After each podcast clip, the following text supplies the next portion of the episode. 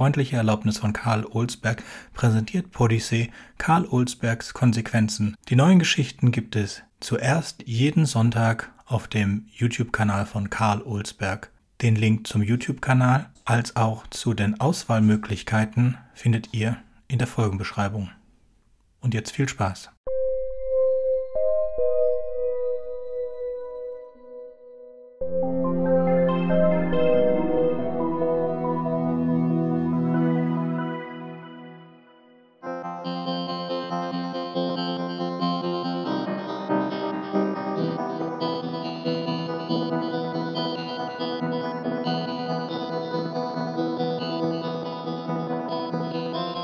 Die Drohne gleitet über den leuchtenden Ozean dahin. An manchen Stellen ist das Wasser tintenschwarz, an anderen changiert es in langsam, sich kreisförmig ausbreitenden Wellen zwischen tiefblau, türkis, blassrosa und violett, als tupfe ein Künstler ein Pinsel mit Leuchtfarben immer wieder hinein. Dazwischen ziehen träge Schwärme von neongrün und pinkfarbenen Punkten ihre Bahn.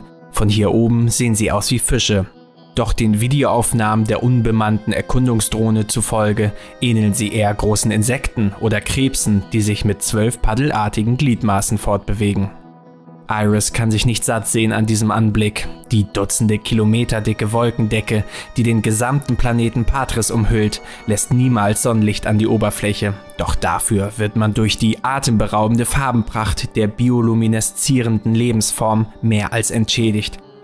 Es ist fünf Tage her, seit sie und ihr Team mit der Landedrohne die Wolken durchbrachen und die Schönheit, die sich darunter verbarg, zum ersten Mal mit eigenen Augen sahen. Doch immer noch ist sie überwältigt.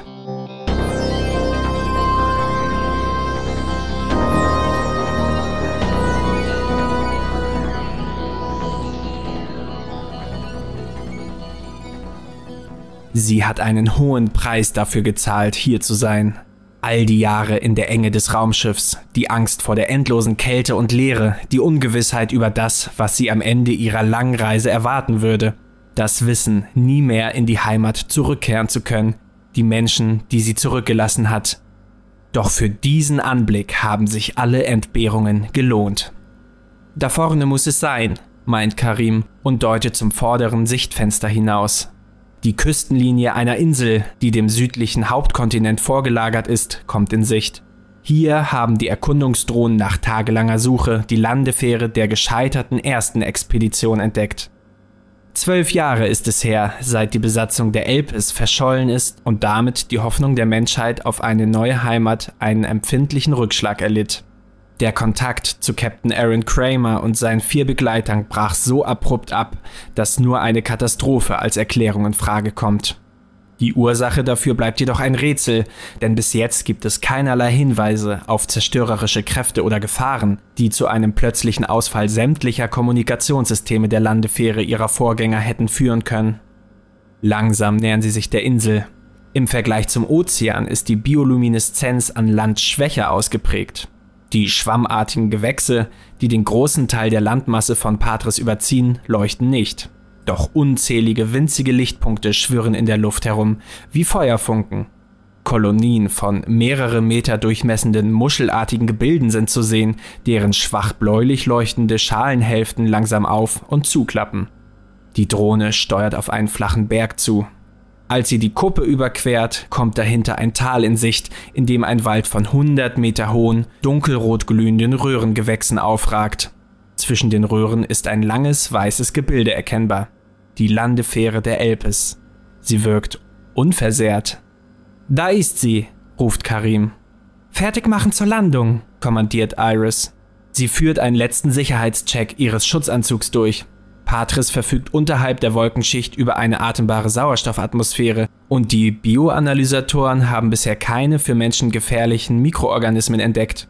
Doch sicher ist sicher. Die Drohne findet eine schmale Landefläche zwischen den etwa einen Meter durchmessenden roten Röhren, ein Dutzend Schritte von der alten Landefähre entfernt. Ein Aufbrausen der Motoren, ein kurzer Ruck, dann kehrt Stille ein. Bereit? fragt Iris. Karim und Danilo geben ihr das Daumen hoch Signal. Sie weist den Computer an, die Tür der Drohne zu öffnen. Wie es ihr als Kommandantin der Mission gebührt, überlassen die beiden ihr den Vortritt.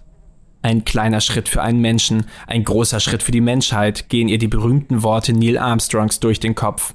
Doch sie hält sich nicht mit theatralischen Gesten auf.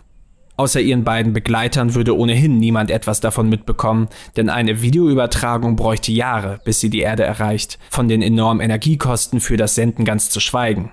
So werden nur die allernötigsten Statusdaten in regelmäßigen Abständen übermittelt. Iris klettert die drei Stufen der Leiter hinab und setzt ihren Fuß auf die weiche, schwammige Oberfläche. Der Untergrund gibt ein Stück nach und fühlt sich wackelig an, wie ein mit Flüssigkeit gefülltes Kissen. Unbeholfen balanciert sie mit ausgebreiteten Armen darüber. Die Schwerkraft auf der Oberfläche von Patris ist etwa 10% höher als auf der Erde, sodass der Unterschied kaum spürbar ist.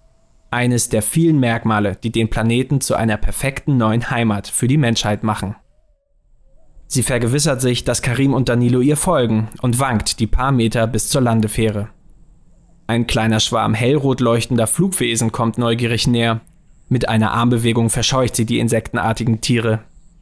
Auch aus der Nähe wirkt die Landefähre unbeschädigt. Auf der Oberfläche haben sich hier und da schwammartige Gewächse ausgebreitet, doch ansonsten sind keine Anzeichen des Verfalls oder irgendwelcher Gewalteinwirkung erkennbar. Nichts deutet darauf hin, warum sämtliche Systeme plötzlich ausgefallen sein könnten. Iris streckt ihre Hand nach der Notentriegelung neben der Ausstiegsluke der Fähre aus, doch bevor sie den Hebel berühren kann, öffnet sich die Luke von selbst. Ein Mann mit grauem Vollbart erscheint im Eingang. Sein muskulöser Oberkörper und die Füße sind nackt. Die Beine stecken in einer ausgeblichenen langen Hose, wie sie die frühere Besatzung unter den Raumanzügen getragen hat. Willkommen auf Patris, sagt er. Eine gefühlte Minute lang starren Iris und ihre beiden Begleiter den Mann wortlos an. Endlich findet die Kommandantin ihre Sprache wieder. Captain Kramer? bringt sie heraus. Nenn mich Aaron, erwidert er. Und du bist? Iris, antwortet sie verwirrt. Das hier sind Karim und Danilo. Wir, wir dachten. Ich sei tot, ich weiß, vollendet Aaron ihren Satz. Aber wie, wieso? Kommt doch erstmal herein. Er wendet sich um und verschwindet im Inneren der Landefähre. Zögernd folgen ihm die drei. Im Innenraum des Fluggeräts herrscht Durcheinander.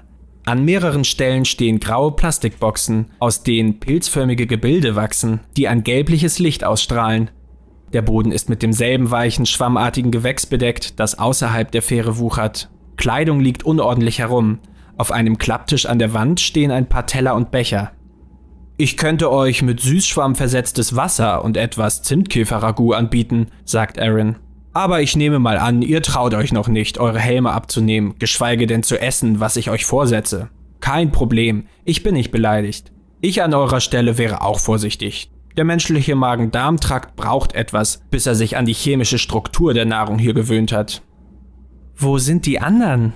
fragt Iris. Alice und Maria sind tot, erwidert Aaron. Sie sind kurz nach der Landung gestorben. Frank und Louise sind vor zwei Jahren mit einem Boot Richtung Süden aufgebrochen. Ich habe seitdem nichts mehr von ihnen gehört. Was ist passiert? meldet sich Karim zu Wort. Wieso sind alle Systeme ausgefallen? Sie sind nicht ausgefallen, erwidert Aaron. Wir haben sie abgeschaltet. Was? Iris starrt den Captain ihrer Vorgängermission fassungslos an. Aber wieso? Lass mich mit einer Gegenfrage antworten, Iris, erwidert Aaron. Was hast du auf dem Weg hierher gesehen? Ich, ich verstehe nicht. Diese Welt, der Ozean, die Insel, wie hat das auf dich gewirkt? Es ist schön? Schön. Ja, das ist es. Mehr als schön, würde ich sagen. Diese Welt ist perfekt. Ein Paradies. Und ihr habt bis jetzt nicht mal die wahre Schönheit erlebt. Den Gesang der Windhafen, den Balztanz der Pelzfrösche und vor allem die Achtflügler. Sie haben Angst vor euch. Deshalb habt ihr sie noch nicht gesehen, aber sie sind hier. Sie beobachten uns. Willst du damit sagen? beginnt Danilo. Aaron nickt. Ja, die Achtflügler sind intelligent, mindestens so intelligent wie wir, würde ich sagen, auch wenn sie nie eine höhere Technik entwickelt haben. Aber vielleicht ist ja gerade das ein Zeichen ihrer Überlegenheit. Sie haben es nie für nötig gehalten, sich über den Rest der Natur zu erheben und sie nach ihren Vorstellungen umzugestalten. Sie verständigen sich mit Zeichen, die sie auf ihren leuchtenden Flügeln formen. Ein paar dieser Zeichen haben sie mir beigebracht. Ich imitiere sie mit den Händen, so gut ich kann. Er macht ein paar rasche Bewegungen mit den Fingern. Das hier heißt Wesen, das aus den Wolken fiel. So nennen sie mich. Ich glaube, sie denken, ich bin eine Art Gott oder so, aber ein verwirrter Gott, der vom Himmel gefallen ist und nun nicht mehr weiß, wie er dorthin zurückkehren kann. Er lacht trocken. Damit haben sie nicht ganz unrecht, denke ich. Ich verstehe immer noch nicht, sagt Iris. Warum haben Sie, habt ihr sämtliche Kommunikationssysteme abgeschaltet? Noch eine Gegenfrage, liebe Iris. Warum seid ihr hergekommen? Wir wollten herausfinden, was mit dir und den anderen geschehen ist. Und deshalb hat die Menschheit diesen gewaltigen Aufwand getrieben, ein zweites interstellares Raumschiff gebaut und auf 75 Prozent der Lichtgeschwindigkeit beschleunigt, um die gewaltige Strecke von der Erde bis hierher zurückzulegen? Nur um herauszufinden, was mit uns passiert ist? Natürlich nicht nur, wir sind auch hier, um Patris zu erforschen. Und warum wollt ihr Patris erforschen? Iris stutzt, als ihr endlich klar wird, worauf er hinaus will. Du hast Angst, dass mit diesem Planeten dasselbe passiert wie mit der Erde, sagt Karim, der offenbar dieselbe Schlussfolgerung gezogen hat wie sie. Klimawandel, Umweltzerstörung, Artensterben. Die Menschheit würde Patris ebenso zugrunde richten, wie sie es mit ihrer Heimat getan hat. Aaron nickt. Exakt. Ich habe die Pläne gesehen. Gewaltige Schiffe mit Siedlern, die die Zeit bis hierher im künstlichen Koma verbringen. Archen nennen sie sie. Ich nenne sie Invasionsschiffe. Unter den ewigen Wolken wächst kein Getreide und die Schwämme, die es hier gibt, schmecken nicht besonders. Also werden sie Scheinwerfer aufstellen, vielleicht künstliche Sonnen am Himmel schweben lassen oder gar die Wolkendecke zerstören. Tier- und Pflanzenarten von der Erde werden sich ausbreiten und über die schutzlose einheimische Flora und Fauna herfallen. Die Menschen werden versuchen, aus Patris eine zweite Erde zu machen. Genauso hell, genauso ausgedörrt. Und du denkst ernsthaft, wenn du einfach Funkstelle hältst, kommt niemand mehr her? fragt Iris. Er schüttelt den Kopf. Natürlich nicht. Ich wusste, dass ihr herkommen würdet. Wenn ihr tut, worum ich euch bitte, werden sie wahrscheinlich noch eine weitere Expedition schicken. Und noch eine. Aber irgendwann werden sie damit aufhören. Sie werden sich ein anderes, weniger mysteriöses Ziel suchen. Und diese Welt wird weiter existieren, in ihrer ganzen, unberührten Schönheit. Das ist Verrat, meldet sich Danilo zu Wort. Ja, das ist es, stimmt ihm Aaron zu. Und ich bitte euch hiermit ebenfalls zu Verrätern zu werden und die Zerstörung dieser Welt zu verhindern. Auf keinen Fall, protestiert Danilo. Die Erde ist überlastet, die Ressourcen sind fast verbraucht und es drohen verheerende Kriege. Patris ist die letzte Hoffnung, die uns noch bleibt. Die Menschen haben ein Recht auf diese bessere Zukunft. Ich hoffe, sie werden aus den Fehlern der Vergangenheit lernen und dafür sorgen, dass die Umwelt dieses Planeten so gut es geht bewahrt wird. Aber es steht uns nicht zu, darüber zu urteilen. Wir sind mit einem klaren Auftrag hergekommen und haben uns verpflichtet, ihn auszuführen. Unsere Loyalität gehört den Vereinigten Völkern der Erde und nicht irgendwelchen Aliens. Ich finde, Erin hat recht, widerspricht Karim. Wir dürfen nicht zulassen, dass diese Welt durch Gier und Rücksichtslosigkeit ebenso zerstört wird wie unsere Heimat. Die beiden blicken Iris erwartungsvoll an.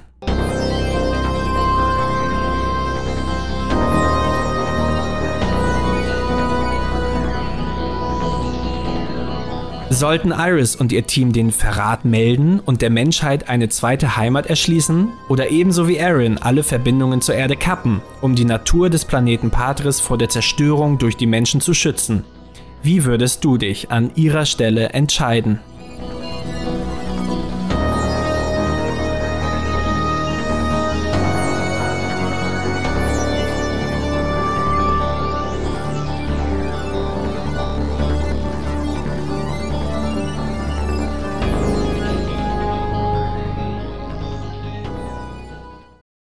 Ich hoffe, ihr habt euch gut entschieden. Bis zum nächsten Mal bei Podyssey.